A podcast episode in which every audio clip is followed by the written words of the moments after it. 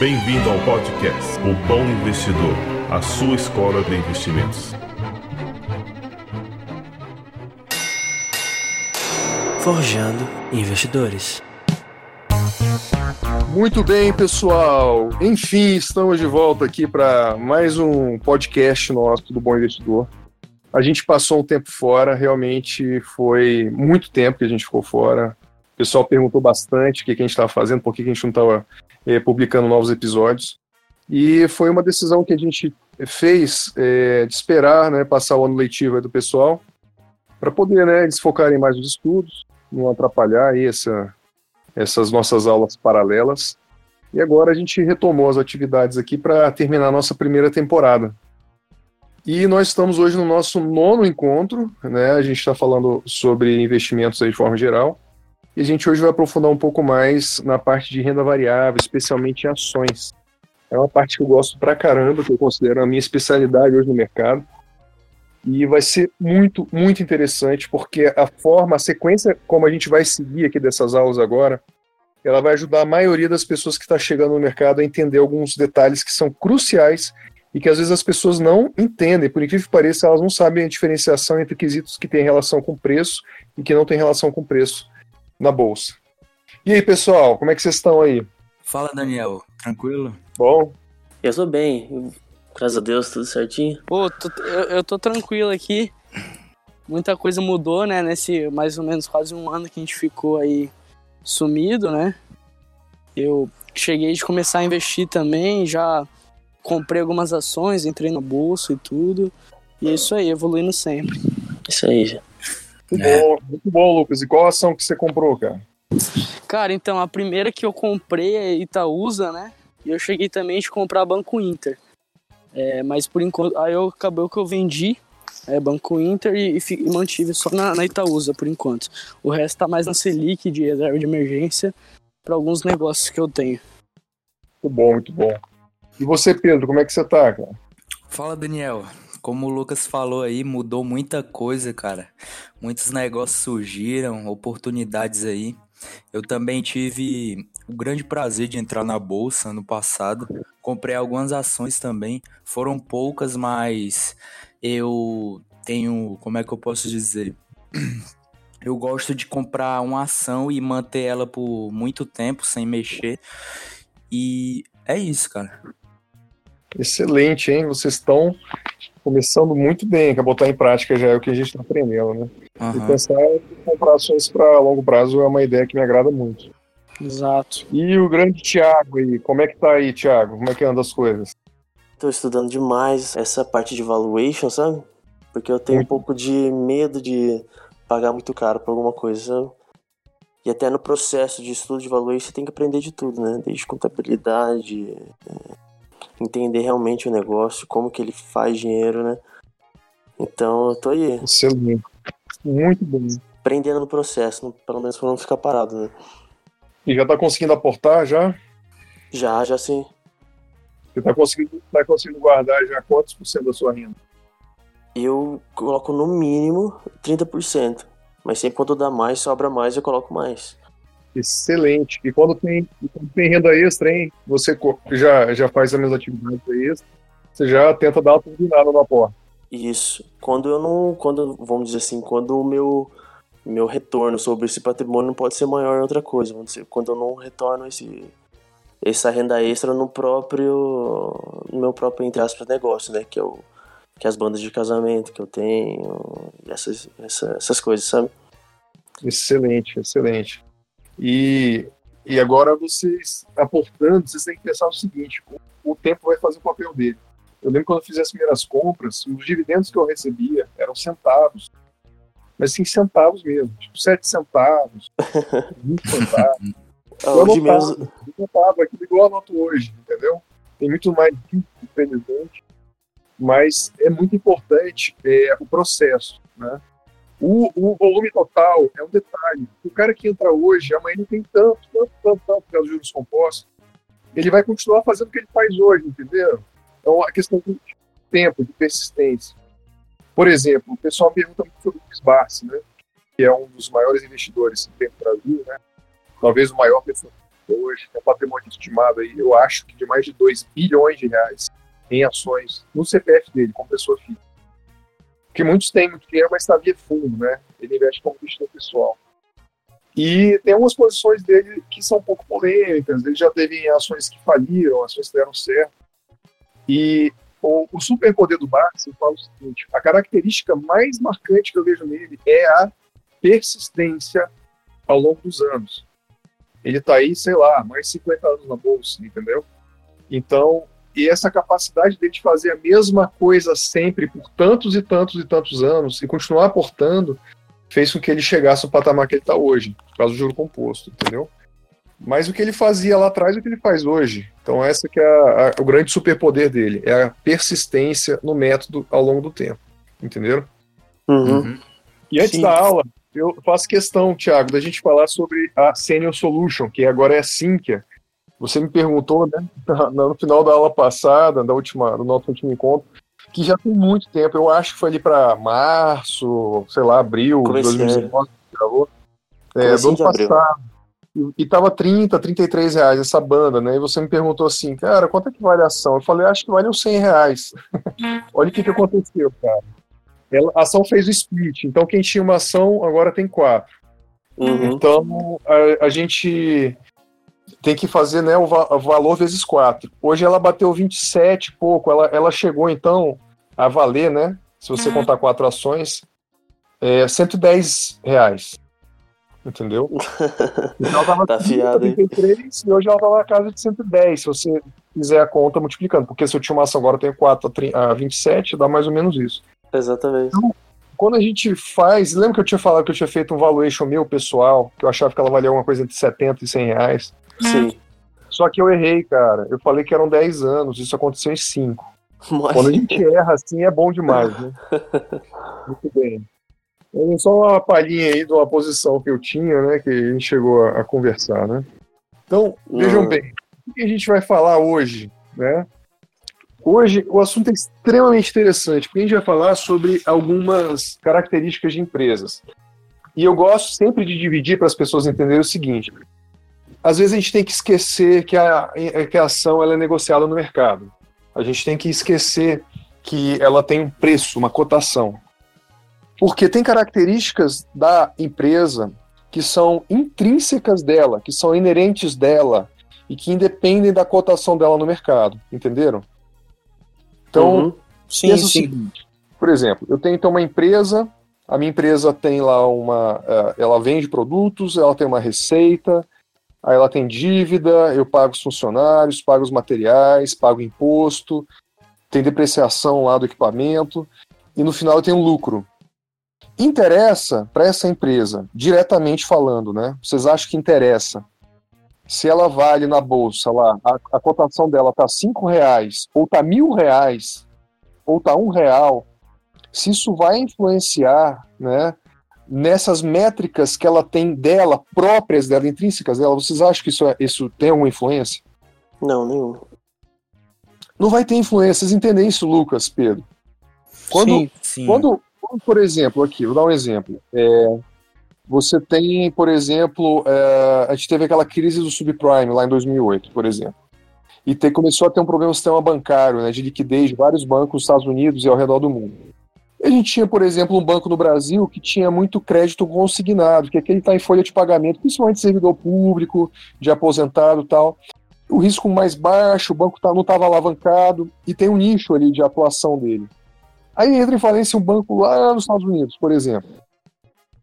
E aí a cotação do banco aqui caiu, sei lá, de 10 reais para 2 reais. Certo? E vamos dizer que todo esse cataclisma que aconteceu no sistema financeiro lá fora não afetou esse banco mesmo, tá? Esse banco que está aqui dentro do Brasil. Não foi afetado, de forma alguma.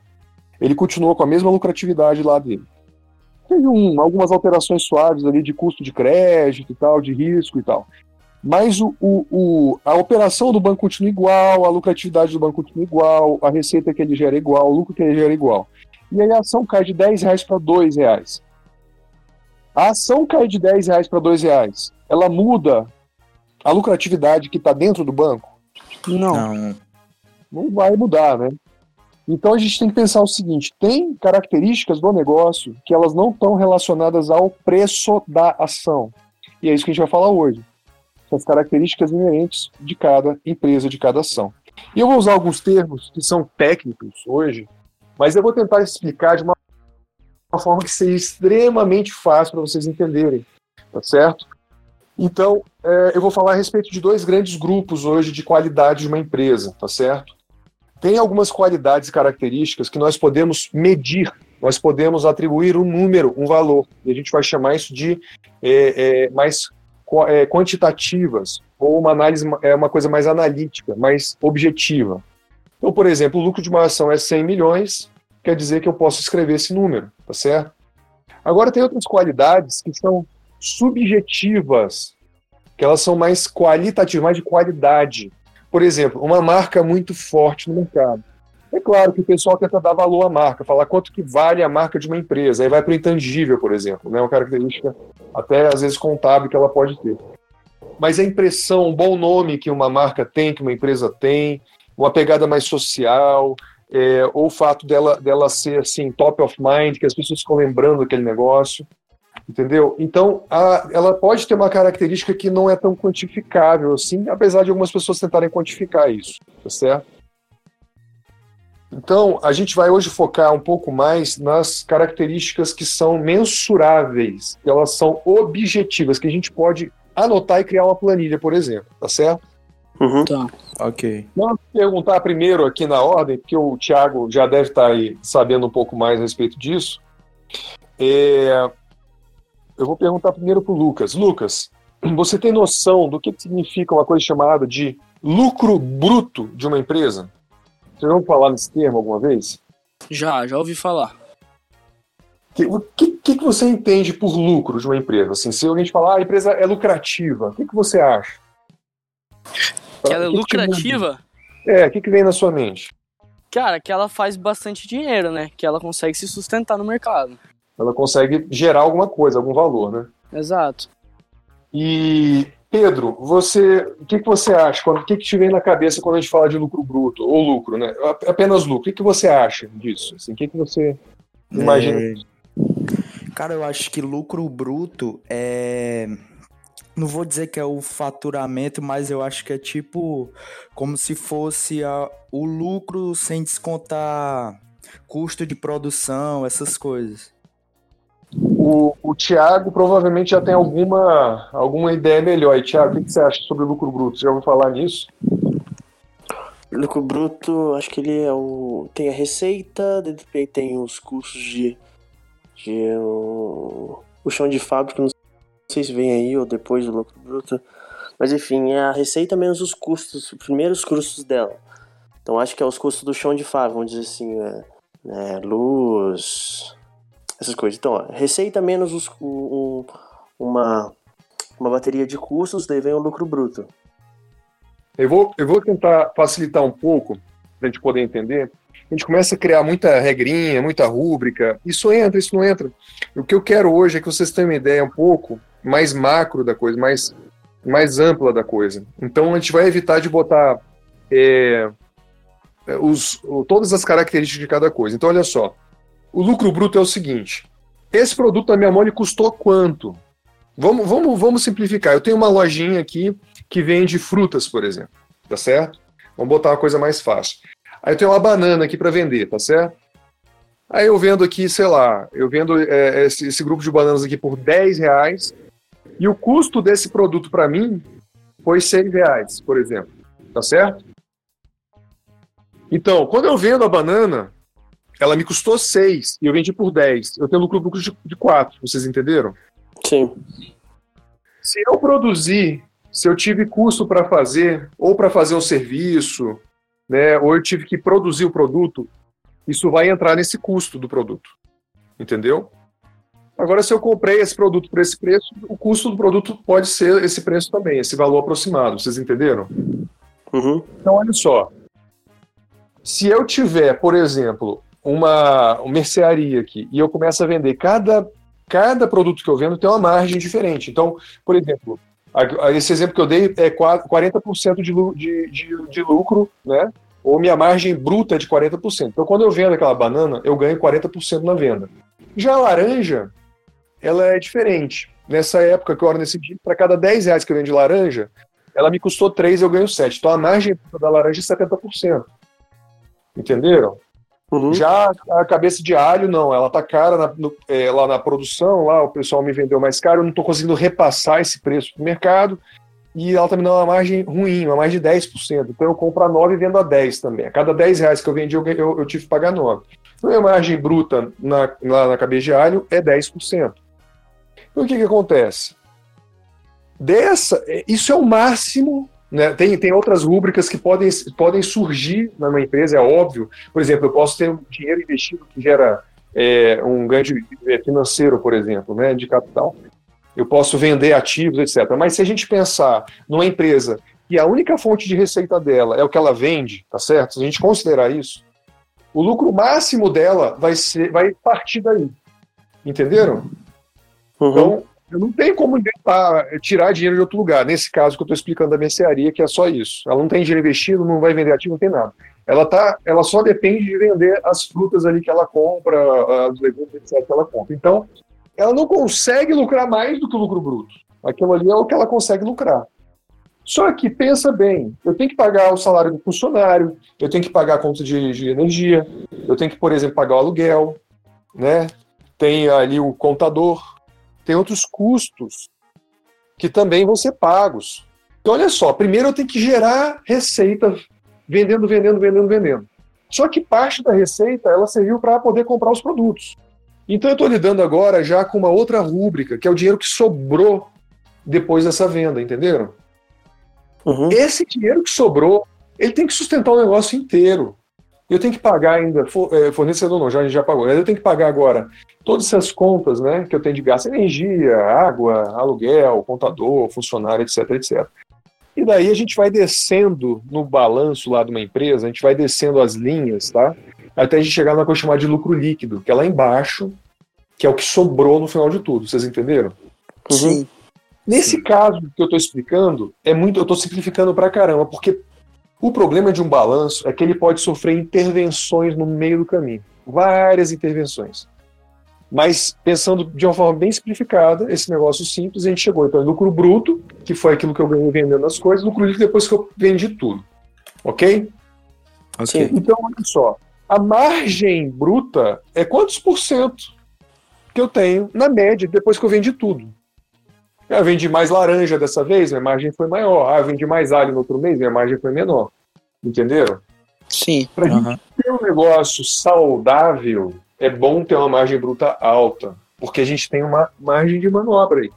Entenderam? Sim. Agora, se uma empresa opera com uma margem bruta muito estreita, né?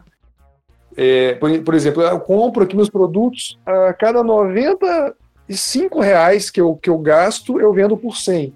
Minha margem bruta é muito baixa. Então eu não tenho margem de manobra. Qualquer coisa que der errado, eu estou perdido. Porque desses 5% que sobraram, eu tenho que tirar, me virar e pagar todo mundo e ainda tenho que tirar meu lucro final. Provavelmente eu tenho que girar dinheiro para caramba é, para poder ter um bom, um pequeno retorno, entendeu? Então vamos lá, vocês têm ideia, Lucas, você tem ideia de algum negócio que tem margem é, uma margem muito apertada. Você já ouviu falar alguma vez? Ah, esse setor é ruim porque ele tem as margens muito apertadas. Você já ouviu falar alguma vez isso? Cara, algumas vezes, mas agora assim eu não tenho ideia de um setor que, que tem você isso. Você consegue citar o setor? Cara, eu acho que eu tinha visto uma notícia faz tempo, não lembro direito, que aqueles aplicativos que a gente acha que é lucrativo, Uber, 99, eles não têm um lucro tão legal se não me engano. Ah, é, é verdade. Eu vi que eles, eles operam no negativo, né? Varejo, varejo é. tem uma margem pequena, tem. Na mosca, varejo. Varejo tem margem bruta horrível.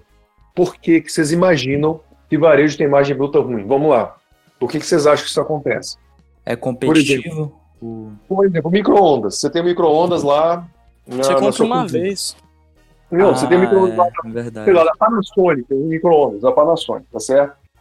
Aí você abre uma vendinha para vender o micro-ondas da Panasonic. Aí você coloca lá, aí você, você acha o gênio, né? Ah, esse negócio custou, sei lá, 300, eu vou vender por 400. Estou ganhando uma margem bruta de 33%. Aí o camarada na loja do lado abre uma mega loja, assim, aquelas gigantes, do quarto, tamanho do quarteirão. Aí ele pega, compra um monte de micro-ondas e ele vende o micro-ondas dele a 330 reais. A margem do cara é 10%. Entenderam? Aham. O que acontece? O produto é o mesmo produto, é o mesmo fabricante. Tem a mesma garantia de fábrica. Aonde que você vai comprar o produto? Mais barato. No mais no barato. mais barato. Quer ver quem que nivela a margem para baixo? Internet, e-commerce. Ah, é verdade. Cabum, Buscapé, esses negócios. Você entra lá, pô, você entra lá, você põe, você tá procurando produto para ver uma loja. A primeira coisa que aparece lá na, na busca é um site de comparação de preço. Consumidor tem fidelidade, ele nem lembra, olha só. Ah, eu comprei minha geladeira há, há dois anos. Ah, você comprou aonde? Cara, eu não lembro. Não lembro se foi na Submarino, na Walmart, se foi no Magazine Luiza, eu não lembro, cara. Eu, deixa eu ver aqui no e-mail se eu tenho aqui a, a cópia da nota para ver onde é que eu comprei. Porque, cara, essas marcas todas, ele confia nela. Ele quer o mais barato e mais rápido, entenderam? Sim. Um Aham. setor assim, o produto ele fica comoditizado. Não é uma commodity, obviamente, mas ele fica comoditizado. O produto é igual, cara, em todos os lugares. Então, como que você vai melhorar margem num cenário onde o preço dos sites é tudo igual? Tudo parecido, pelo menos. Sim. Cara, você vai ficar rodando. Então, então a gente nivela para baixo, você é totalmente competitivo. Agora vamos pegar outra coisa, por exemplo. Você fabrica lá, sei lá, um, um refrigerante que tem uma fórmula diferenciada só você conhece aquele negócio, por exemplo. Hoje já não tem mais tanto disso. Mas você cria uma marca forte, por exemplo, no seu produto, uma marca diferenciada. Pode ser um refrigerante, pode ser um celular, etc. E você começa, por exemplo, a ter fã-clube. Os caras querem comprar aquele negócio porque é da marca lá cool, que todo mundo gosta, a marca da, da moda. O cara põe o preço e o povo paga. Vocês entenderam? Então, Uhum. marca, por exemplo, Sim. ajuda a diferenciar, mas ela tem que estar atrelada ao produto. Agora, se o Exato. produto que você vende ele não é da sua marca, você é um mu- multimarcas, você começa a sofrer com essa questão de margem, entenderam? Sim. Sim. Sim. Então, não que empresas que, do varejo não possam nos surpreender belamente e gerar grandes ganhos, como, por exemplo, você já conhece uma história famosíssima da Magazine Luiza, que É. todo mundo também conhece. Mas é um É. caso à parte, tá? Isso é um estudo de caso à parte, depois a gente pode explicar. Mas, na regra, na média, o varejo tem margens ruins, tá certo? Agora, pega Sim. um setor, por exemplo, que tem uma margem legal. Vamos pensar agora. Tenta achar aí um Lucas. É,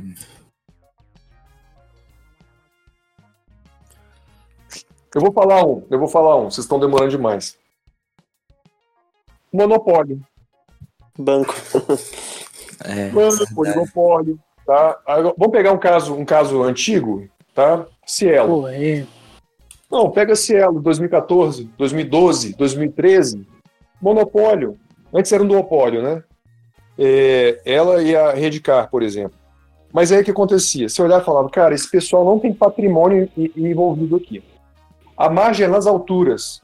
Porque qual é o produto do custo deles? É, O, o custo do produto deles, qual que é? É tudo transação digital, vocês entenderam? É, Sim. era, é, um, é um- é um setor de margem muito alto. Então, o que eu ganho da receita, a margem bruta é alta, entenderam? Eu não estou falando de pagar, não pagar nada. Eu estou falando o seguinte. Cara, eu recebi uma receita aqui de uma transação aqui que eu fiz, por exemplo. Cara, qual que foi o custo da transação para mim? Entenderam? É uma Sim. coisa Uhum. é, é leve em, em caixa, em fluxo de caixa, em capital alocado ali naquele momento, é leve. Então ela tinha umas margens muito, mas muito, mas muito altas. Entendeu? A margem de mais 70%, por exemplo. A análise que eu fazia na época, eu falava, cara, esse negócio é maravilhoso, eu tenho que ter muita ação da Cielo. Mas depois, por outro lado, eu pensei, cara, se eu acho isso, você imagina algum grupo que tem muito, muito, muito, muito dinheiro para investir, vocês não estão loucos para entrar nesse mercado. Pegar o dinheiro deles, alocar num negócio que precisa de pouco patrimônio, que é a empresa dessa de transação precisa de pouco patrimônio alocado, não precisa de comprar imóveis, muito equipamento, etc. É claro que você tem que ter data center, essas coisas, mas você não precisa de muito capital imobilizado. Então eu ponho relativamente pouco dinheiro e a receita que gera me dá um caminhão de lucro. A margem bruta é absurda. Então eu falava assim, eu pensava assim, cara, quando, quando cair qualquer resistênciazinha nesse setor, vai, vai, vai invadir tanta gente no setor para conseguir abocanhar essa tal dessa margem, que provavelmente a gente vai comoditizar também adquirência, e as margens vão cair. As margens vão cair, entenderam? Então, setor de tecnologia, por exemplo, podem ter margens altas. E foi realmente o que aconteceu com a Cielo. Até no meu canal do YouTube eu tenho um vídeo lá falando sobre ela. E as pessoas, elas olhavam para a Cielo e falavam, cara, investidor, esse negócio é uma máquina de fazer dinheiro. Eu concordo. É a máquina de fazer dinheiro, mas o modelo pode ser replicado. E a máquina de fazer dinheiro todo mundo quer. Tem gente que vai comprar a ação da Cielo, tem gente que vai criar outra empresa para competir com ela, entenderam? Qual é a uhum. lógica? Exato. Sim. Agora vamos pensar de novo na margem líquida, tá certo? Então a empresa gerou lá a receita, pagou o custo do produto, aquilo que sobrou, então agora ela vai precisar remunerar o acionista. Mas antes ela tem que pagar todo aquele outro custo. Então vamos lá, vamos dizer que eu tenho uma padaria, a gente volta para nossa boa e velha padaria. A padaria tem uma estrutura de funcionários, e a padaria tem um camarada que eu coloco lá, que ele é, ele é o supervisor. Tá? Um camarada que o dono não quer mais ir lá, ele botou o supervisor que vai lá e faz todo o trabalho que ele fazia e remunera bem esse camarada. Mas o salário desse supervisor ele é relativamente caro para aquela padaria continuar ali existindo. Então o que acontece? A padaria, nesse, nesse cenário, ela está num, num local ali que tem uma margem boa, historicamente. Ele tem uma margem, sei lá, vamos chutar aqui de 30%, a margem bruta, ok? Eu acho que é até menor um pouco, mas eu vou chutar 30%. Aí o que acontece? A padaria lucra lá, sei lá, tem uma receita lá de 100 mil reais e 30 mil é de lucro bruto, tá certo? O salário do supervisor é 10 mil. O cara é o braço direito, o cara faz tudo. Ele compra é, os insumos, ele fica lá vigiando, vê os funcionários, vê validade de coisa, ele faz tudo. Vai no banco tal, se vira. É 10 mil reais o salário do cara. Vocês concordam que o salário, de, o salário, assim, quando eu falo, é todo, todo o gasto que se tem com aquele funcionário, é 10 mil. Diretos e indiretos, os encargos. Isso vai impactar bastante nessa margem bruta, vocês concordam? Uhum. Porque ela é a minha margem bruta de 30%. Agora, a minha, a minha margem, meu lucro líquido, ele vai perder pelo menos mais 10%. Por causa do salário que eu tenho aqui para poder pagar para esse supervisor. Mas, se esse, essa pessoa abre a segunda padaria e ele descobre que o supervisor dá conta das duas padarias, ele fica meio período em cada, o que, que acontece? E ele agora aumentou o, o, a renda, a receita dele para 200 mil. Ele continuou com a mesma margem bruta. Agora sobraram na mão dele 60 mil reais. E ele vai ter que pagar os mesmos 10 mil ali de encargos para esse supervisor. Vocês entenderam? Uhum. Uhum. Ficou mais leve, ficou mais leve. Antes 10 mil ficou. em 30 era, era um terço. Agora 10 mil em 60 é 15%, tá certo? Então, muito interessante. Por quê? Eu consegui diluir um custo que eu tinha aumentando a minha receita. Então, quando eu tenho um gasto que não é do, dos produtos em si, mas ele está na minha empresa, e nesse caso é um gasto de encargo, né, que eu pago de salário, eu posso melhorar a minha margem líquida se eu aumentar a minha escala contanto que eu consiga embutir alguns desses gastos no negócio, Sim. sem ter que aumentar meu gasto nesse negócio. Então, empresas muito pequenas muitas vezes podem ter margens brutas ruins, e se elas alcançassem escala, elas poderiam diluir alguma dessas, desses gastos. Agora, troca o nome supervisor para CEO da empresa, ou presidente da empresa, que tem salários muitas vezes bem significativos. CEO, CFO, né, o conselho, diretoria e tal. Esses gastos, por incrível que pareça, eles podem impactar absurdamente no resultado final, na última linha de balanço de uma empresa, por exemplo. Especialmente se forem empresas que têm uma estrutura complexa, mas elas ainda são pequenas. Vocês entenderam a lógica? Sim. Sim. Então, Tiago, por que, que a Sinqia, ex-Senior Solution, ela faz uma coisa muito interessante. Quando ela vai comprar é, uma empresa menor que ela, ela olha para a empresa e, e, e, lê: vem cá, esses caras têm uma margem tal. Margem bruta de tanto, margem líquida tanto. E eles falam assim: essa empresa aqui com a gente, ela vai ter outra margem. Totalmente diferente. Primeiro, porque a gente sabe negociar melhor, a gente sabe cobrar melhor, a gente sabe reduzir custo. A primeira coisa que eles fazem é juntar a sede da empresa antiga na empresa deles. Aí você pega o, o setor de, de tecnologia para banco, de software para banco, ele é tão pulverizado, mas tão pulverizado no Brasil, que as empresas todas, a maioria das empresas é nanica, é minúscula. São empresas muitas vezes familiares. Entenderam? Aí o camarada cria uma estrutura um pouquinho maior, fica pesadíssima a estrutura para ele, porque ele tem pouca receita, poucos clientes e a margem dele é muito ruim. Quando uma empresa grande compra a empresa pequena, primeiro, que ela absorve vários, vários é, é, cargos ali, eles são absorvidos e eu passo a usar os que eu já tinha. Entenderam? Sim. Então eu tenho um gasto menor. É como se você fizesse uma fusão de duas padarias, eu não preciso mais de dois supervisores, eu preciso de um. Então isso diminui gasto. Você começa a negociar melhor, entenderam? Com o fornecedor, com o próprio cliente, por aí vai. Então, quando eu olho para o negócio, tem uma margem pior, mas quando eu compro e eu cresço de tamanho, a margem melhora, então na minha mão esse negócio vale mais do que na mão do dono atual. Então eu posso chegar para o dono atual e dar uma proposta para ele de valor que ele acha que está supervalorizado até para ele. Mas quando ele entrar para mim, eu faço uma diferença aqui, o negócio se torna mais lucrativo, na verdade ele é reprecificado no valor ainda maior. Vocês entenderam? Entendi. Sim. Essa, esse, que é, esse que é o grande segredo. Agora vamos fazer um exercício rápido aqui. Vamos lá. De uma situação hipotética. Eu não sei se vocês viram o vídeo no meu canal, mas eu vou pegar uma ação que está na moda que eu gosto pra caramba, viu? Eu gosto muito da Vivara, muito. Eu acho que é um negócio assim que no Brasil tem tudo para bombar. O brasileiro ama joia. É um negócio quase que a prova de crise.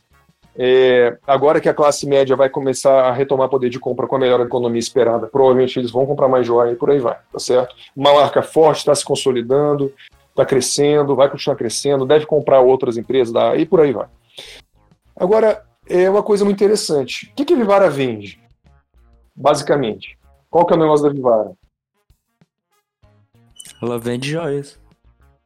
O que, que ela Qual que é o business dela? O que, que a Vivara faz? Ah, amanhã cedo a gente vai abrir, o que, que a gente vai fazer? Qual que é a sequência para ela vender uma joia? O que ela tem que fazer?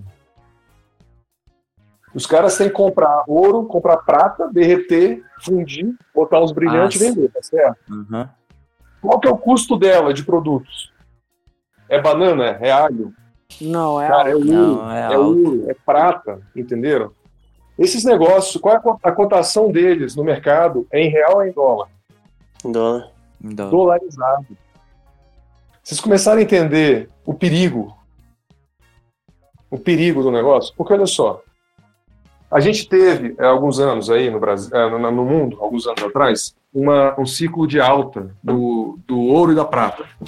Quando acontece essa alta do ouro e da prata, a gente pode entrar numa coisa chamada de mania. Alguns usam esse termo. A mania é uma alta tão, tão absurda né, nos preços de uma commodity que ela sobe toda e qualquer projeção, e ela sobe quase que em linha reta no final do ciclo de alta, tá certo?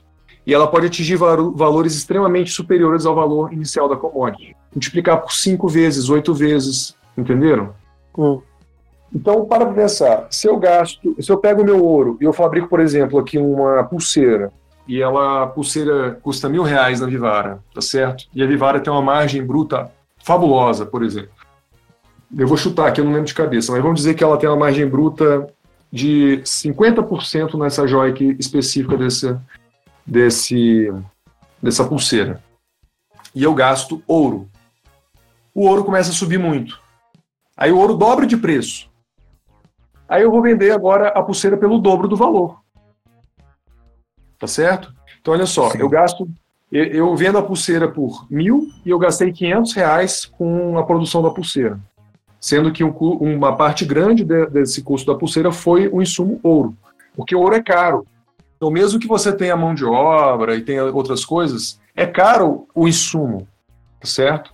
Sim. Então, vamos dizer que mais do que dobrou o preço do ouro e agora a pulseira custa para mim mil reais. Mas eu vendia ela a mil reais lá na, na, na vitrine. Isso aconteceu muito rapidamente. Tudo bem, a empresa ela tem estoque de ouro, de prata, então ela sente um pouco menos mas uma alta mais prolongada no setor, na, na, commodity, ela poderia de alguma forma afetar um pouco a margem, porque eu não consigo repassar completamente esse valor para o consumidor. Porque se o meu custo do produto dobrar, provavelmente eu não consigo dobrar o preço dele na vitrine. O consumidor vai começar a comprar menos, vai falar, poxa, tá tão caro, né? Esse negócio não era tão caro assim. Quer dizer o seguinte, que ele dobra o custo, mas ele não dobra o preço de venda. Então quer dizer que a minha margem vai ser sacrificada. Tá certo? Então vamos lá.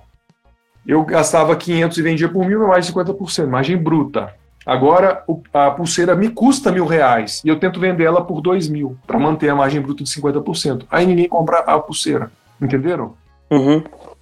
E se eu vender agora a pulseira por 1.500, a minha margem bruta cai para 33%, porque 500 de 1.500 é 33%. Vocês entenderam que eu posso ter uma pressão nas minhas margens também se o mercado ele destoar um pouco no custo de produção desse produto? Sim. Verdade. Sim, sim. O que, que a Vivara fez? Eles começaram a vender mais produto de prata. Porque a prata, se você pegar o, o, preço do ouro dividido pelo preço da prata, ele tem uma média histórica. Hoje, o preço do ouro em relação à prata está muito, muito acima da média dele histórica. Quer dizer que está muito mais caro o ouro, relativamente falando, do que a prata. Então, o que, que a empresa fez? Começa a lançar a coleção de pulseira de prata, que vira moda.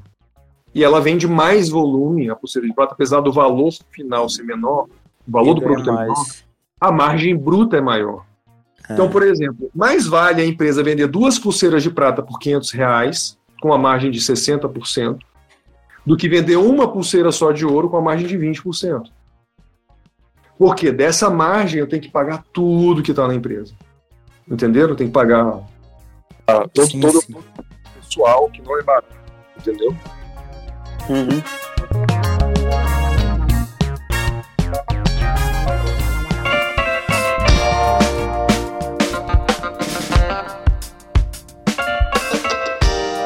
Tá, então, é, quando a gente começa a olhar essas questões, vocês percebem que a gente está falando sobre a qualidade da empresa.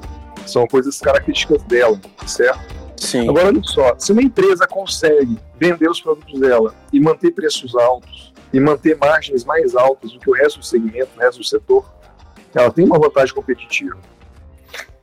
Então, essa empresa, ela consegue passar mais mais. Então, ela pode ter essa qualidade, a qualidade de conseguir cobrar mais pelo produto dela. Vamos pensar em outro negócio, por exemplo, como a VEG. A VEG é aquela produtora que a gente tem de motores e vários outros produtos já itens, que ela é uma empresa brasileira que está se internacionalizando. Sim. A VEG ela tem outra, outro, outra característica muito interessante. Ela tem produtos de alta qualidade, então ela tem uma marca muito boa no mercado, muito reconhecida, mas as margens da VEG não são tão altas assim. Por que, que o mercado fala, cara, por que, que a VEG é tão boa, é tão quality, se as margens dela são super apertadas em relação a outros negócios que existem? E outra coisa, ela é intensiva em capital, eu tenho que fazer uma fábrica, eu tenho que botar investimento alto. Por que então que a VEG é tão aclamada como uma empresa que ela é hoje? Veja bem, ela é uma mistura de empresa de produtos de alto reconhecimento no mercado, ela precisa de muito dinheiro para fazer o que ela faz, a margem dela é estreita. Então ela tem uma barreira muito forte, porque um competidor fala, cara, eu vou entrar nesse mercado para concorrer com a VEG. Aí eles vão perguntar assim, o sócio, né, que vai dando o dinheiro, fala, cara, você tem certeza que você vai entrar com o risco de botar essa pilha de dinheiro que você está falando para ir para um setor de margem super estreita, ou seja, qualquer margem de erro você quebra, você morre, você se endivida, para competir com a VEG, você está falando sério? Você realmente vai fazer isso? Vocês entenderam a ideia? Sim. Então, sim, sim. a qualidade da Vega é o seguinte: é difícil pra caramba fazer o que ela faz. Com o dinheiro que ela faz. Já com tá a margem que ela faz. Também. Exatamente. Então a Vega já é uma consolidadora que está levando a forma dela trabalhar, que é muito boa, para o mundo inteiro. Está adquirindo outras empresas, ganhando escala. E aí tá aquela história que eu estava comentando sobre é, a matéria-prima, insumos, é, fornecimento, por aí, ela começa a ter mais vantagens competitivas pela escala dela e cada vez ela fica mais intocável, porque apesar das margens do setor serem estreitas, ela quando começa a fazer essas sinergias, ela começa a melhorar ainda mais a qualidade, a, a saúde financeira da empresa, a capacidade dela de se financiar, o dinheiro que ela tem é, correndo, a capacidade dela de comprar outros negócios. Então ela cada vez vai mais alto, vai mais longe. Então é uma empresa de qualidade, isso é intrínseco dela. E repare que até agora a gente falou absolutamente nada sobre cotação de empresa. Exato. Então a VEG ela é meio que uma antítese da Cielo. A Cielo é uma empresa de pouco capital, de alta margem, é, facilmente replicável. Porque o lojista não está nem aí se a maquininha é da marca XYZ. Ele quer o seguinte: o serviço funcionou, ele é estável, ele não cai, e eu pago menos. Ok? É. Quando eu quero falar com, com, a, com assistência, eles me atendem rápido. Quando eu quero representante é que ele venha na hora. Eu quero que o serviço ele não está preocupado com o nome que está impresso na máquina dele. Ele quer o serviço de qualidade.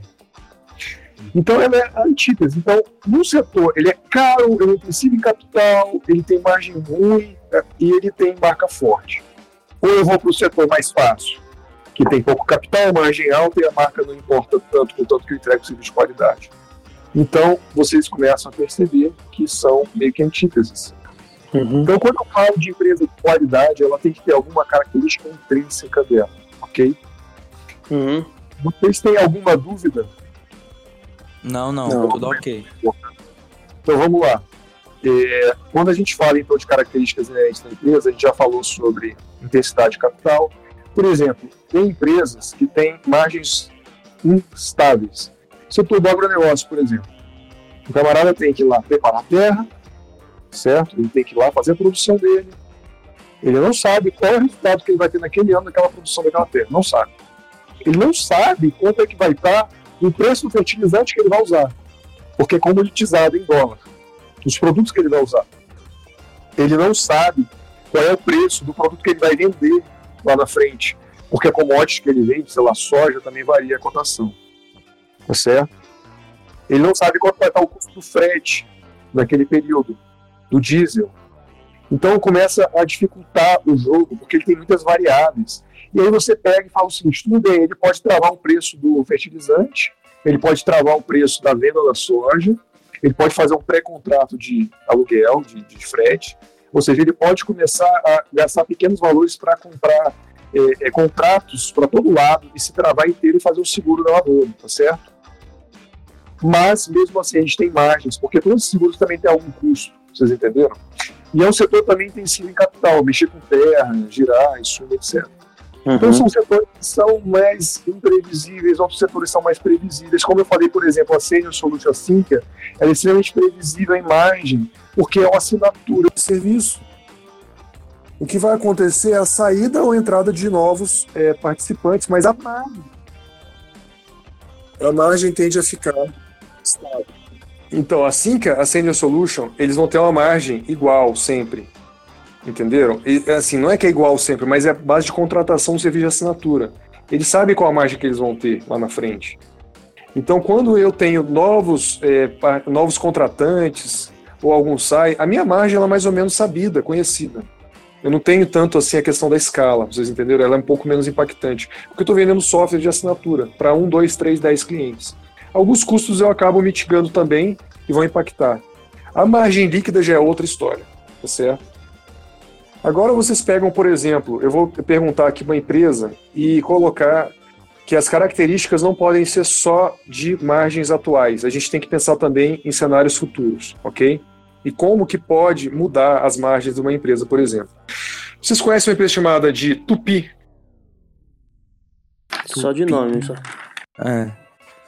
Tupi é uma, é, Tupi é uma fabricante de, de, de, de, uma parte de um motor que ela é, ela é fundida de um motor a combustão, de carro de passeio, de carros, veículos maiores, tá certo? Lá, caminhão, caminhonete, carro, etc. Ok? Quando a gente pega, por exemplo, uma empresa dessa, ela também é intensiva em capital, precisa de dinheiro para ter lá maquinário, fábrica, etc. E ela tem lá que comprar matéria-prima, fabricar, vender, tem a margem dela. E ela tem um item novo, por isso que eu usei a Tupi como, como exemplo ela tem uma coisa chamada de é, é, depreciação. Você sabe hum. o que é depreciação? É a perda do valor no tempo. Seja lá por exemplo, eu compro, por exemplo, é, eu compro, por exemplo, um, um galpão aqui para poder fabricar uma, alguma coisa. Eu fecho aqui, faço uma fábrica. Contabilmente falando, o dinheiro que eu desprendi para comprar esse negócio aqui, ele pode ser amortizado em tantos anos, 10 anos, 20 anos, Eu posso pegar, então, por exemplo, se for em 10 anos, eu vou pegar um décimo do valor e vou abater um décimo por ano. E eu jogo isso como se fosse um prejuízo. Então eu diminuo o pagamento de imposto lá no final das contas, entenderam? Porque o meu lucro final é menor. Porque no meio dessa lista de coisas que eu falei, lembra que tem o lucro líquido lá no final, é a última linha do balanço? Antes de Uhum. chegar nessa linha, eu joguei depreciação no meio do caminho aqui. Então, eu vou dizer que eu tive lucro menor, porque eu gastei 100 mil reais nesse galpão e eu tiro 10 mil por ano, por exemplo. Entenderam? Uhum. Maquinário é menos, 5 anos, por exemplo. Então, eu comprei uma, uma máquina aqui que é uma prensa que faz o formato da cabeça, do cabeçote do motor. E eu vou depreciar essa máquina em 5 anos. Então, a máquina custou 500 mil reais, eu vou tirar 100 mil reais e falar que eu perdi 100 mil reais por ano, que é o- a depreciação da máquina. Entenderam? Uhum. Sim. Isso entra no meio da linha lá. Agora, olha só, se eu tenho uma empresa cuja depreciação, o item lá no meio do balanço, a depreciação que eu tenho, é, ela é maior do que o lucro final lá da empresa, o lucro líquido final. Então vamos supor que essa empresa teve um lucro líquido de 500 mil reais e a depreciação foi de um milhão no balanço. Você consegue ler isso? O que você acha desse negócio, Thiago? É um negócio. Não, péssimo. né? É, é um negócio, no mínimo, arriscado. Uhum. Pedro, Pe- Pedro, o que, que, você, o que, que você interpreta quando eu te falo que a amortização é gigante em relação ao lucro líquido da empresa? O que, que, você, que, que pensa assim? Poxa, existe uma amortização porque a máquina deve ter uma vida útil, né? O que, que vai acontecer em algum momento? A empresa não vai durar muito, né? Porque. Ela vai ter que comprar uma máquina nova, né? É, exatamente. Ah, tudo bem, a depreciação é um efeito contábil e a máquina vive 20 anos, não vive só 5. Cara, mas é um sinal, né, pra gente de que se um quinto do valor dela é, é, é maior que o lucro da, daquele período, a gente tem que pensar, isso é intensivo em capital, porque em algum momento eu tenho que dar manutenção, eu tenho que trocar esse maquinário. E tem Exatamente. mais. Não, se a gente não falar só em depreciação, mas se a gente falar em substituição, aí sim você engole seco. Porque olha só. Você vira para essa empresa e fala: Olha só, Tupi, vocês têm que fabricar essa peça do motor de um veículo a combustão. Certo? Sim, sim. E vocês investiram um bom dinheiro nessas fábricas para construir isso aí. Sim, muito bem. E a depreciação de vocês é enorme, ok. E se aparecerem os carros elétricos aí mais rápido do que todo mundo acha que vai acontecer? O que, que vai acontecer com o maquinário de vocês? Ah, a gente vai adaptar, vai mudar a tecnologia e vai modificar o nosso, nosso negócio. Aí eu pergunto com qual margem de manobra que vocês vão fazer isso? É. Em qual, em qual time? Porque vocês alocaram um capital absurdo no maquinário. E aí você pega, por exemplo, uma empresa e ela começa a comprar outras empresas do mesmo setor e começa a expandir pelo mundo inteiro. De outros grupos que estão vendendo esse negócio, porque eles estão apostando que no futuro esse negócio vai mudar e eles vão ter um, um, um default ali, um default não, desculpa, um- uma, uma perda relativa ali do, do- do investimento de capital principal deles. Porque a demanda vai diminuir. A demanda futura, quando a gente projeta 20 anos, ela deve cair. Então eu vendo o quê? A minha fábrica, com a minha rede de contatos aqui, com a marca no mercado consolidada, com o market share que eu tenho, com o maquinário que está lá dentro da porta fechada, está lá o maquinário, que ele vai, ele tem uma depreciação com o tempo, eu vendo. E a empresa que comprou fala: "Oh, nós estamos expandindo, comprando tudo, comprando tudo pelo mundo, nós crescemos rapidamente". Então, essas análises de balanço, elas servem para nos dar alguns, alguns insights, algumas formas de pensar e tentar prever o que, que pode acontecer lá na frente. Vocês entenderam? Uhum. Então eu falei sobre depreciação, mas vocês veem que isso influencia no lucro líquido, sim, mas eu tenho que pensar no todo da empresa, eu tenho que renovar maquinário, meu maquinário vai depreciar. Se eu precisar mudar o business da empresa, talvez eu seja impactado, e por aí vai. Agora, só para a gente finalizar, essa aula está muito extensa, eu vou falar sobre uma empresa. Eu vou pegar um exemplo aqui de uma empresa que eu gosto, que é a Clabin, tá certo? Tiago, você já viu o balanço da Clabin? Você já viu o balanço? Não, não vi. Nunca viu. Pedro, você já viu o balanço da Clabin? Também não. Nunca vi. Uma vez, uma vez eu vi um camarada que estava ensinando as pessoas sobre investimento assim, na, na internet. Ele olhou o balanço da Clabin e falou: Esse negócio parece um eletrocardiograma. Sabe aquele risco que fica subindo e caindo? O lucro líquido da empresa parece um eletrocardiograma. Esse negócio é uma loucura. Não sei como é que alguém põe dinheiro aqui nesse negócio. falou um monte de coisa lá, entendeu? Eu não concordei com nada, falou um monte de coisa lá e tal. Eu fiquei olhando e falei, rapaz, não fala isso, meu amigo. Por que que acontece? O lucro líquido é a última linha do balanço. E lá em cima dele tem um monte de penduricalho contábil mexendo. Aí o que, que acontece? A Clabin é uma empresa global, global. Ela vende para sei lá quantos países os produtos dela. Ela faz celulose, ela faz é, aquele papel que vira caixa. Sabe aquelas caixas de, de cor meio parda? Quando você uhum. olha no meio, ela é cheia de, de ondinha, a ondinha cola em cima e embaixo. Sim. Sabe? Isso é um craft liner, ok? Essas caixas de papelão feinhas assim, Inclusive, quando a gente tem retomada da economia, é um dos primeiros indícios de que a economia está retomando é que você começa a vender caixas de papelão a mais, tá certo? Só uma dica aí. essa é boa. Eu me posicionei em Clabin bastante ano passado, estou é bem feliz. Mas olha só, vamos voltar aqui pro tema. A Clabin, então, ela ganha dinheiro assim. Só que a Clabin exporta muita coisa. E a Clabin também tem equipamento que ela compra e muitas vezes são até em dólar, etc. É uma empresa global, tá certo? Então, quando a Clabin, a Clabin vai vender, primeiro que os produtos dela são precificados em dólar, são várias commodities. O craftline, a própria celulose, por aí vai. Então, ela olha o preço de venda das coisas, ela tá tudo em dólar, ok? Os contratos que ela fecha são em dólar, maquinária é em dólar. É uma empresa global. Aí ela falou o seguinte, é, sei lá, vamos chutar aqui, metade da minha receita é em dólar. Eu vou pegar dinheiro para poder criar uma fábrica nova. Ah, vamos contratar dinheiro lá fora, que o juro lá fora é mais barato que no Brasil. Aí eles vão lá fora e pegam empréstimo em dólar. Ok? Uhum. Natural. Eu peguei empréstimo em dólar, já que eu tenho, eu tenho venda em dólar, eu não estou exposto ao câmbio, é, porque a minha receita paga a minha dívida. Ok? Meu lucro, meu lucro bruto lá, ó, eu pego o dinheiro e quito dívida. Tá certo? Se o dólar subir, eu ganho mais, minha dívida aumenta. Se o dólar cair, eu ganho menos, mas a minha dívida cai também. Ok?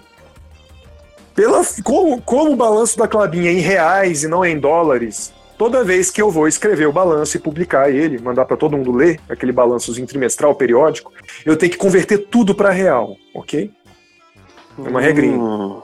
Se a minha dívida é em dólar e o dólar foi de dois reais para quatro reais, que, que eu tenho que como é que eu traduzo isso na, no meu balanço? Eu tenho uma dívida de um bilhão de dólares e o dólar está dois reais.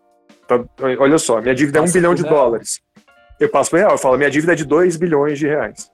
Aí, quando o dólar dispara para 4 reais, a minha dívida de 2 bilhões de reais foi para 4 bilhões de reais. Então, sei lá, em um ano a minha dívida dobrou em reais, ok? A receita que eu vou tendo, ela também dobrou. Mas o que, que acontece? Claro. No meu balanço aconteceu um fenômeno no meu balanço inteiro. E ele é lançado, essa reprecificação da dívida é lançada no meio do caminho. E eu tenho lá embaixo, na última linha, um número todo bagunçado. Porque eu tive efeito de impacto de variação cambial no meio do meu balanço, entenderam? Uhum. então sim. eu tenho o quê? Eu tenho uma mudança de lucro líquido que, na verdade, não teve efeito caixa. O que, que é efeito caixa? Efeito caixa é o seguinte: eu não ganhei, eu perdi esse dinheiro de verdade. Isso daí eu estou só fazendo um ajuste é, contábil no meu balanço. Aí o dólar sobe, a empresa tem um, um, um, no balanço, lá no final, última linha do balanço, um prejuízo. Aí o dólar cai, a empresa tem lucro, porque a dívida dela cai, e eu vou começando a reprecificar. Aí o camarada olha o gráfico do lucro líquido, que é a pior forma de você avaliar hoje, uma, um, vários, não são todos, mas vários negócios, é você olhar um gráfico de lucro líquido porque esses fatores todos de balanço não estão sendo colocados lá. Entenderam? Entendi. Por isso que a gente tem que ter um cuidado especial para avaliar vários tipos de negócio. No caso da, da Clabin, então, vamos supor, qual que era, seria a melhor maneira de ver? Excelente ver pergunta, eu estava esperando você perguntar isso. Obrigado. Olha só. A gente vai ter outras métricas para entender. Por exemplo, é, as margens da empresa, o lucro da empresa, lucro bruto uhum. é uma boa métrica. Mas inventaram um negócio chamado de EBITDA também. Tá uhum. certo? O EBITDA, ele tá salvo porque ele não tá na última linha do, do, do balanço. O EBITDA dele tá mais alto. Tem gente que xinga EBITDA, fala, cara, EBITDA não serve para nada. Esse negócio aqui é um monte de sigla que fala um monte de coisa que não quer dizer nada. Eu tenho que eh, discordar em partes. Olha só. EBITDA significa earnings, que são é, ganhos, before, uhum. antes, de depreciação, amortização, impostos e juros. Ok? Sim. Você fala, cara, você tirou tudo do balanço. Não, não, não tirou tudo do balanço. Então, quando você faz, você pega o lucro líquido e sai devolvendo essas coisas, entendeu? A gente consegue chegar numa linha mais clara do balanço. Por quê? Quando eu tirei dívida, né, tirei juros de dívida dessa, dessa linha, eu posso me excusar de tirar toda essa, essa parte da dívida dessa análise que eu estou fazendo, entenderam? Uhum. Então ela fica imune. Esse número ele fica meio, ele fica mais limpo, ele fica mais seco para eu poder olhar. Então a EBITDA, o EBITDA nesse caso, ou EBITDA, pessoal, ah, EBITDA, EBITDA, sei lá qual que seja. Quando eu comecei a estudar isso, eu não tinha com quem conversar, eu tinha que ler e traduzir na minha cabeça do jeito que era melhor. Hoje tem YouTube, cada um fala do seu jeito, né? Piorou é a situação. Então, o que, que acontece? Você olha e fala, cara, então eu vou me aproximar muito mais do EBITDA do que do lucro líquido. Aí sabe o que, que você faz? Você olha o gráfico de EBITDA da Clabinha e você cai para trás. Você fala, cara, eles estão há 30 trimestres seguidos subindo o EBITDA. Trimestre por trimestre, trimestre por trimestre. Subindo o EBITDA. Aí você vê o gráfico, ele parece que alguém desenhou uma escadinha assim. Aí você olha para a página de baixo, para o lucro líquido e, e fala, cara, o que, que é isso? Aí você sobe, olha para o EBITDA e fala, cara, que beleza esse negócio crescendo.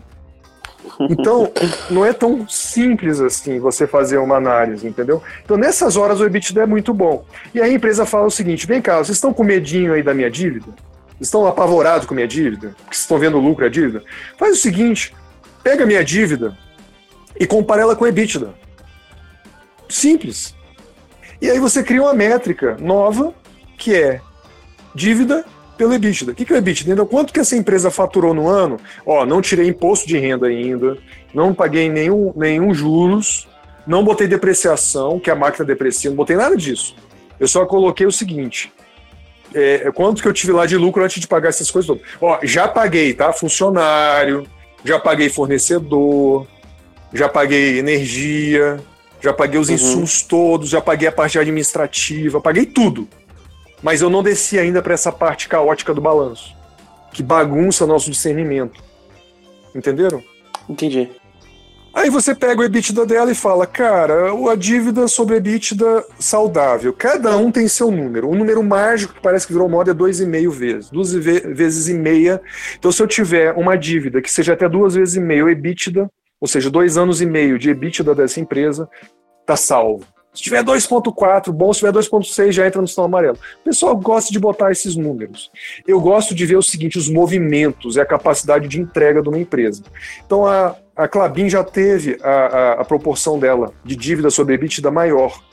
Só que olha o que, que ela faz, que legal. Ela pega o dinheiro emprestado, ela constrói coisas novas, ela começa a lucrar tanto mais que o crescimento do EBITDA é maior do que o da dívida. Então, se você olhar o gráfico dessa proporção da, da, da dívida sobre EBITDA, ele vai caindo, apesar do total do dinheiro devido aumentar, ela dever mais dinheiro ano que vem do que esse ano, o EBITDA dela subiu mais ainda do que a dívida dela subiu. Então ela está diminuindo esse critério de EV sobre EBITDA. Agora não, ela voltou a subir porque tem momentos diferentes de, de, de, de, de pegar a dívida. Então, quando eu vou começar um negócio novo, às vezes eu volto a subir esse indicador, mas depois ele cai. Outra coisa, tem momentos que a empresa quer rolar a dívida dela. Então, ela pega dívidas que vão vencer agora nos próximos anos, que é uma dívida cara. Eu quero trocar ela por uma dívida mais barata, porque o mercado está dando essa janela de oportunidade. E aí eu, eu vou antes pegar a nova dívida para depois quitar a antiga. Eu não posso quitar a antiga e, e ter algum problema, entenderam? Então, nesse momento de transição entre dívidas, em alguns momentos, pontualmente, minha dívida aumenta até eu largar a outra. Então isso também acontece, esse fenômeno. Só que o juro que eu pago é menor, entendeu? Entendi. E algumas empresas, como a própria Clabin, ela quando vai pagar dividendo, ela pode amarrar o dividendo no EBITDA e fala, por exemplo, eu vou distribuir 30% do meu EBITDA em dividendos. Pronto. Aí é perfeito, eu não tô... né? Perfeito, porque é uma RI lá em cima é, Clabinho, quanto você deprecia? Não, não, e a sua dívida? E o juro? Não, quer saber? Eu vou pagar os acionistas. Não se preocupe, acionistas. Eu vou pagar vocês antes de todo mundo baseado no EBITDA, e a gente se compromete a se virar com o que sobrou para pagar tudo. E o negócio continua aumentando e crescendo. Beleza? Beleza, tudo combinado. Entenderam? Então, é mais ou menos essa é a lógica. Eu gosto, eu considero uma empresa de altíssima qualidade. Ela tem o menor custo de produção do que ela faz no planeta Terra. E ela não se contenta em ser primeiro colocada, ela compete consigo mesmo todos os dias, tentando baixar ainda mais os custos de forma assim. É, é, é ela está sempre tentando baixar custo. Ela nunca está satisfeita. Sempre tentando inovar, é, verticalizando, então ela, ela faz o transporte, ela leva para o porto, ela tem participação no porto, ela tem a ferrovia, ela produz a própria energia, o excedente ela vende. É assim, fenomenal. Aí eu vendo o Craftline, o cara embala e tal, não vou começar a fazer a caixa também, começo a fazer a caixa. Agora eu vou começar a imprimir na caixa também. Aí o mundo fala, cara, não dá para fazer esse, esse papel aí que você está querendo dizer com esse tipo de fibra aí, porque a produtividade da Clabin por hectare é a maior do mundo. Então outro país fala, cara, eu vou, eu vou, eu vou criar aqui também os pinos aqui, os eucaliptos para competir com a Clabin. A produtividade do cara é um quinto da Clabin, é um terço da Clabin. e demora e demora o dobro de tempo para aquelas plantinhas mirradas daquele solo lá qualquer crescer, entendeu? Da Clabin já tá, já tá em fase para corte. A Clabin fala, cara, eu não estou satisfeito, a gente quer acelerar o processo, eu quero uma planta que cresce mais rápido ainda, e aí eles vão lá e começam a fazer seleção genética para poder fazer clones do pinos que cresce mais Nossa, rápido. Deus. Você fala, cara, mas isso vai acabar com o ambiente porque é tudo bando de clone no Clabin faz o quê? Um mosaico na floresta. A floresta deles é intermeada com floresta natural. Por quê? Se a floresta ficar toda de pinos, ela tem uma resistência. Se eu começo a fazer esse entremeado, começa a melhorar também. Aí tem um monte de estudo lá, etc. Você começa a ver que os caras são diferenciados, você está entendendo? Aí eles pegaram os Estados Unidos e falaram: a gente vai fazer uma fibra agora para caixa que é usada com uma planta que cresce na metade do tempo dessa que todo mundo do planeta faz. Aí eles riem e falam: vocês não conseguem fazer isso, isso é impossível de ser feito. Aí eles pegam e falam: não, mas a caixa está aqui, olha. Eu já fiz. Como, Clabin, que agora você produz com metade do tempo que você já produzia, que já era o menor do mundo? Pois é, a gente se bateu de novo. Então, Uhum. É uma empresa que eu quero ser sócio, essa empresa é de qualidade. E se vocês pensarem que eles estão freneticamente atrás de soluções para substituir plástico por papel, em tudo que é lugar que vocês imaginarem, desde o canudinho até aquela folha de uso único. Sabe quando você compra um celular e ele vem aquele plásticozinho e você rasga e joga no lixo? Até hum. isso eles estão querendo substituir. Só para vocês terem uma ideia. Plástico de uso único ou aquele que você pega o, a, o, o, saquinho e tem lá um biscoitinho, você rasga aquele plástico de joga fora. Essas coisas eles começam a procurar a solução. Será que dá para substituir? Ah, não dá. Então vamos pôr. Será que esse dá? Será que aquele dá? E por aí vai. E o preço de inovação na empresa, que também é descontado antes de chegar no lucro líquido, é ínfimo perto do faturamento dela. Quanto maior ela é, mais fácil ela pesquisar uma tecnologia nova. Entenderam? Mano. Então acho que a gente abordou tudo, né? A gente falou sobre EBITDA, sobre margem líquida. Margem líquida é a porcentagem que sobra de lucro líquido. Tem a margem EBITDA, que é quantos por cento de EBITDA em cima do faturamento, né, da receita, e tem a margem bruta e quantos por cento que significa em cima da receita. Então a gente falou de margem bruta, EBITDA, margem líquida, depreciação, amortização, deu uma pincelada em endividamento. Essas características não dependem da cotação da empresa. Se o mercado está em alta, se está em baixo, não interessa, isso é qualidade intrínseca dela. E na próxima aula a gente vai falar sobre métricas de preço. O que que a gente vai fazer para olhar a empresa e falar quanto que ela vale baseada no preço dela, se ela está barata, se ela está cara. Então vocês reparam o seguinte, é uma coisa só que eu esqueci de falar que faltou que é importantíssima, o motor da ação. O motor da ação que eu considero hoje é uma coisa chamada de retorno sobre o patrimônio, sobre o capital, ou sobre capital, né? São uhum. as duas formas de a gente encarar isso, que são próximas, não são idênticas. Quando eu pego um negócio e eu crio um negócio, eu falo, eu vou botar 100 reais aqui e ele gera 20 reais para mim de lucro líquido, eu tenho um retorno de 20%, ok? Sim. Se eu pego um negócio, eu falo, eu vou criar um negócio, eu pego, ponho 100 reais e ele me dá 10 reais por ano, eu tenho um retorno agora sobre o meu capital empregado de 10 reais, 10%. Ok? Sim. Isso é o motor da empresa. É o motor. Porque se eu tenho um negócio que me dá 50% de retorno sobre o capital, o que, que eu faço? Vamos lá. Eu botei 100 reais, aí ele deu 50. Ano que vem, o que, que eu faço? Eu pego 50, eu não, eu não puxo de dividendo, eu deixo dentro do negócio. Aí ele pega 150 reais e ele me dá no que vem 75 reais, porque é 50% de 150. Ele manteve a rentabilidade de 50% sobre o capital empregado, ok? Uhum. Aí ele continua, eu continuo fazendo isso. Quando a minha empresa ficou gigante e tem 100 mil reais, ao invés de ganhar 50 mil no outro ano, eu ganho 40 mil. Eu descobri que eu alcancei uma maturidade no mercado que ela não consegue mais crescer. Entenderam? Uhum. Então, minha margem, meu retorno sobre capital agora caiu para 40%. Eu falo, cara, Perfeito. era 50%, agora que o negócio começou a crescer, dá 40%. Aí eu faço na reunião do conselho e falo, pessoal, é com muito pesar que eu quero comunicar que a nossa empresa não pode mais crescer. Um CEO sério faria isso, porque ele está preocupado com o retorno sobre capital do acionista. Ele fala: até nós achamos uma solução, nós vamos devolver o excedente de capital para os acionistas e voltar a lucrar 50% sobre o patrimônio que está dentro da casa. Entenderam? Uhum. Porque quando a gente cresce, é melhor devolver para o acionista, deixar ele se virar e achar outro lugar que dê 50%, porque nesse canto aqui não está dando. Acabei de explicar para vocês a premissa de um dólar de Warren Buffett. Quando a empresa do Warren Buffett, que ele controla, é dele, ele controla, ela fica grande demais e a margem começa a cair, a, a, desculpa, a rentabilidade começa a cair, o ROI da empresa começa a cair, o RPL, depende da métrica que você está olhando, esse caso que eu estou explicando, mais parecido com o ROI, começa a cair, o que, que ele faz? Dá tudo para mim em dividendo, tira da empresa, me dá o dividendo. Por que o Warren Buffett? Porque eu vou comprar outra empresa. Essa aí já alcançou a maturidade. Tem uma empresa dele chamada Cis Candies, que é uma empresa que vende doce, que ela é territorialista. Ela está lá nos Estados Unidos num lugar e ela dá um lucro bizarro essa empresa. Eles tentaram expandir. O que, que aconteceu quando eles expandiram? Caiu. Caiu. A lucratividade do negócio caiu. Aí tentaram de novo expandir, caiu. Eles falaram, cara, essa empresa alcançou o tamanho máximo dela. Ela não pode mais crescer. Entendeu? Uhum. Então o que, que ele falou? Cara, quem dera todas as nossas empresas fossem Cis Candies. Quem dera. Eu queria que todas fossem, mas não dá. Só dá pra ter uma. Aí Poxa, esses candies o é- negócio e compra outro. né? Exatamente, ele fala, esses candies, esse é o seu tamanho, me dá o dinheiro. Então a mágica do cara é a seguinte, ele não tem limite porque ele vai pro próximo negócio que dá alta rentabilidade sobre patrimônio, sobre capital. Ele fala, esses candies, fica quieta aí sentada no canto, você é desse tamanho, você não cresce. Tchau. E vai para próximo, e vai para próximo, vai para próximo. Então ele consegue rentabilizar capital, entendeu? E tem um esqueminha que ele faz que é pegar dinheiro de seguro que ele, ele vai pegando seguro e vai pagando sinistro quando vai tendo, né? Esse tempo que o dinheiro fica na mão dele, ele rentabiliza esse capital de forma ímpar. Por isso que perguntaram, olha, Buffett, qual é o seu maior negócio? Ele fala, sem dúvida, são os seguros.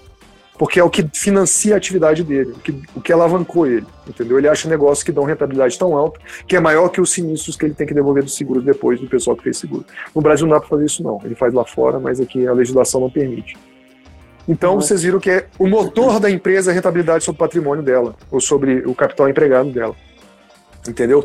Essa qualidade da empresa é intrínseca dela. Vamos ver, por exemplo, o Itaú. O Itaú tem um ROI muito bonito, uma rentabilidade lá excelente. O Itaú cresceu e falou: cara, a gente ficou gigante, não está dando para crescer mais.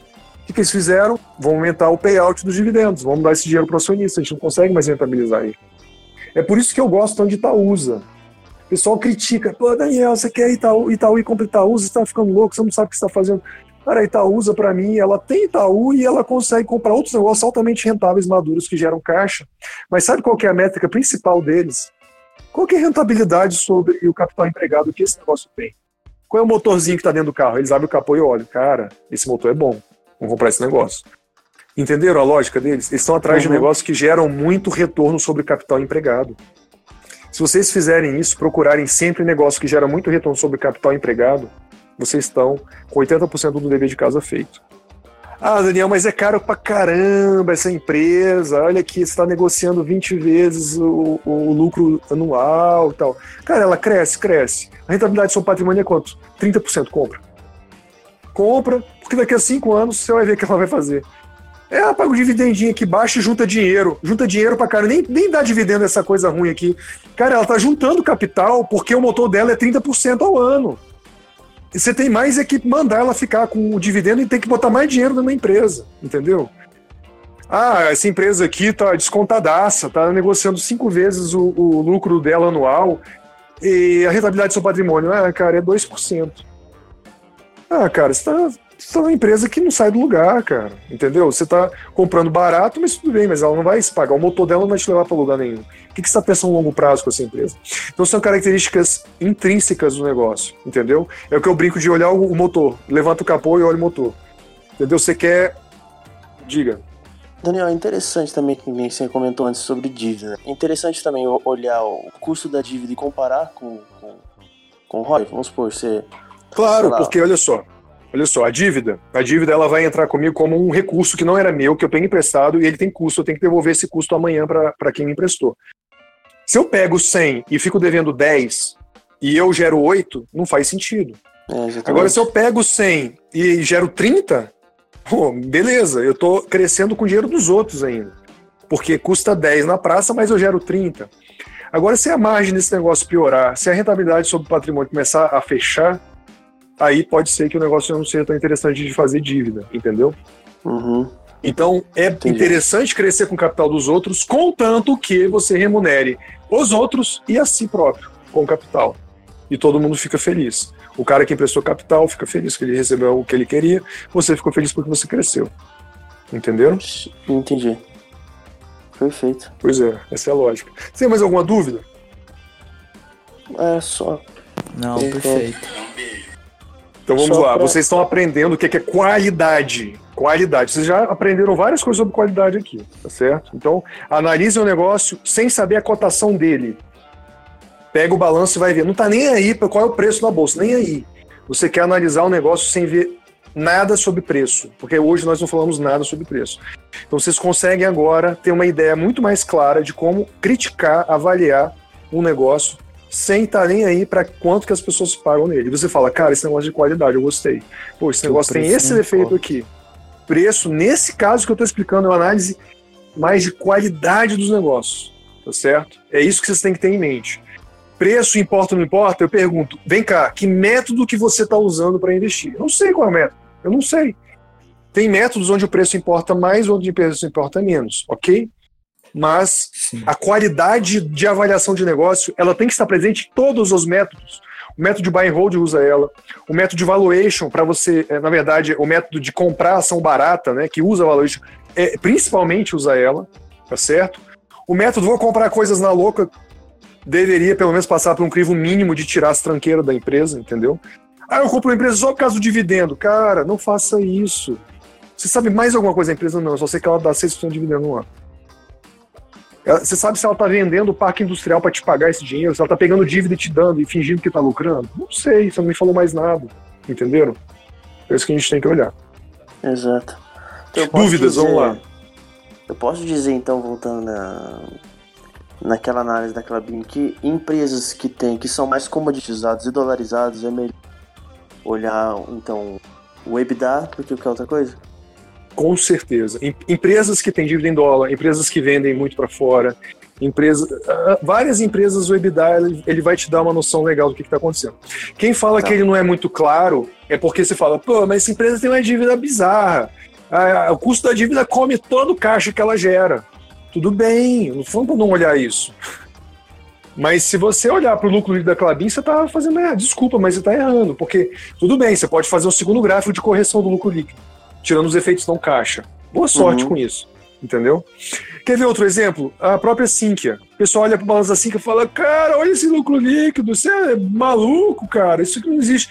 Cara, quando ela compra uma empresa mais cara do que o patrimônio contábil dela, eles podem amortizar isso. Por exemplo, a empresa ela ela está avaliada em 100, eu paguei 200. Esse 100 que eu paguei a mais, eles podem abater é, lucro para eu não pagar imposto também, tá certo? Uhum. Isso também vai ser jogado no balanço. Outra coisa, eu comprei uma empresa, a prestação. Eu estou comprando eu pagar em cinco parcelas. Toda vez que eu pago uma parcela lá semestral, eu como isso do lucro líquido. Ele some o lucro líquido. Cara, é um investimento que eu estou fazendo. Eu não perdi lucro. Eu estou transformando esse dinheiro numa pilha de uma máquina de fazer dinheiro nova. Entendi. Então, olhar lucro líquido é assim, é, é um erro primário.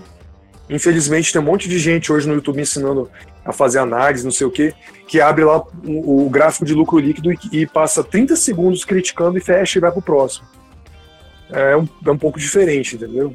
É. Vocês têm que ter uma, um olhar mais crítico. Pedro, alguma dúvida? Não, não, tô tranquilo. Ok, o, Lu, o Lucas teve a demanda aí, saiu, mas na aula que vem ele segue. Tranquilos? Tranquilo, então. Perfeito. então. Pessoal, alguma colocação? Não, não. Perfeito. Alguma dúvida? Não, tem bastante coisa já pra, tá pra sim. Depois vocês perguntam. Fala que vem, vocês, a gente começa com vocês fazendo pergunta, tá certo? Beleza, então. Tá ok. Beleza. Muito bom tê-los novamente uh, aqui. Igualmente. e vamos em frente. Um abraço a todos, Daniel. muito obrigado, pessoal da Grande audiência que escutou até agora. E vamos em frente. Esses são, mais. guerreiros. Isso aí, muito bom. Falou. Até mais. Valeu, tchau, tchau.